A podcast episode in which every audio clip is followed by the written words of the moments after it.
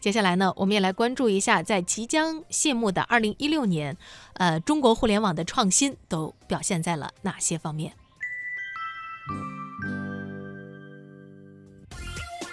二零一六年呢，我觉得我们在节目当中提到的非常多的一个词啊，就是创新。那么在中国的互联网当中，我们也看到了创新驱动带来的蓬勃生机。本届的大会是以创新驱动，造福人类，携手共建网络空间的命运共同体为主题。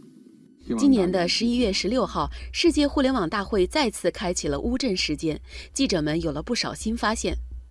我手上的这个橙色的手环叫做乌村手环，要进入乌村，在乌村里面吃住行全得靠它。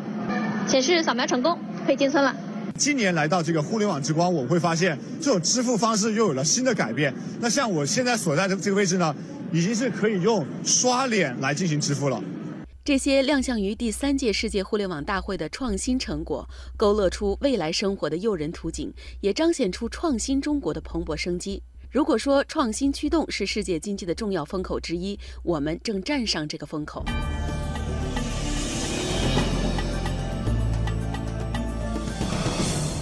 深圳市南山区大众创业万众创新的江湖很热闹，企业担当了创新的主角。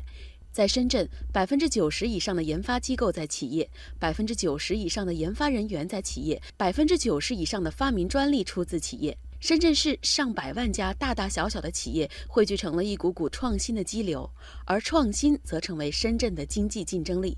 德国波恩大学全球研究中心主任辜学武：创新能力对一个城市来讲，在目前全球化的时代，当然是一个城市的立命之本嘛。呃，一个城市没有创新能力的话，一般国际顶尖的人才不会流到你那儿去，最新的技术也不会流到你这里来。国内或者全球的资金，它也流不过来。所以说，一个城市要想在全球化的时代占领自己的这个地位，或者说做得更好的话，它必须要提高这个创新的能力。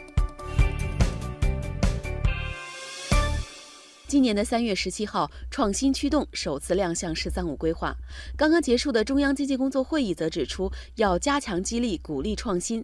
风已经来了，而且一阵比一阵大。中国科学院院士徐冠华对自主创新的认识得到广泛的共识，不仅仅要看到它的最终的结果，而且要看到它所产生的一系列的成果，对产业的发展，特别是制造业的发展，将起到非常巨大的推动作用。在创新当中，我们也可以看到啊，中国的互联网企业正在蓬勃的发展。接下来呢，我们也来看一组数字，也许在这组数字当中，大家可以充分的感受到什么叫创新驱动。十家，这是今年前三季度我国每分钟诞生的公司数量。今年前三季度，中国新设企业四百零一万户，平均每天新登记企业一点四六万户。一千三百三十七个，这是目前在科技部备案的众创空间数量。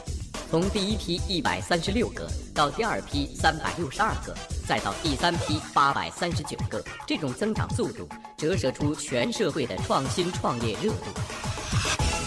百分之五十，这是科研人员分享成果的最低收益比例。国务院明确，科研人员收益比例由过去的不低于百分之二十提高到不低于百分之五十，奖励比例大幅度提高，折射加快推进科技创新的决心。